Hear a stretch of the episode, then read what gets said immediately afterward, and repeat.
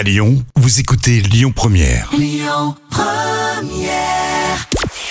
Bonjour Rémi, bonjour Jam. Comme tous les jours, on jette un œil aux audiences. TF1 est arrivé leader hier soir avec la série Sam qui a rassemblé 4 millions de personnes derrière leur télé. Ça représente 20% de part d'audience. Derrière, on retrouve France 2 avec une autre série Manipulation. M6 complète le podium avec Patron Incognito et le patron de la marque de chaussures Finsbury. L'actu du jour, c'est celui qui donne de ses nouvelles. Jean-Pierre Pernaud a répondu aux questions du Parisien. Alors vous le savez, un animateur lutte contre un cancer du poumon. Il était interviewé parce qu'un candidat à la présidentielle le verrait bien ministre de son gouvernement.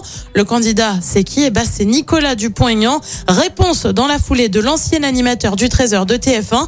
Moi, ministre, j'ai passé l'âge. Je laisse les personnes suffisamment compétentes s'occuper de ça.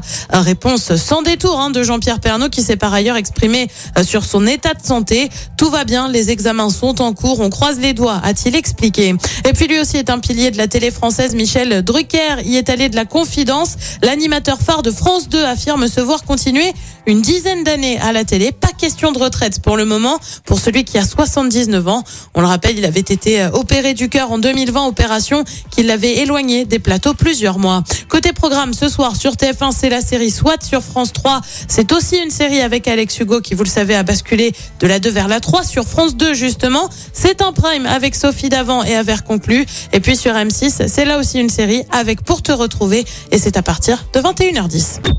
Écoutez votre radio Lyon Première en direct sur l'application Lyon Première, lyonpremière.fr et bien sûr à Lyon sur 90.2 FM et en DAB+.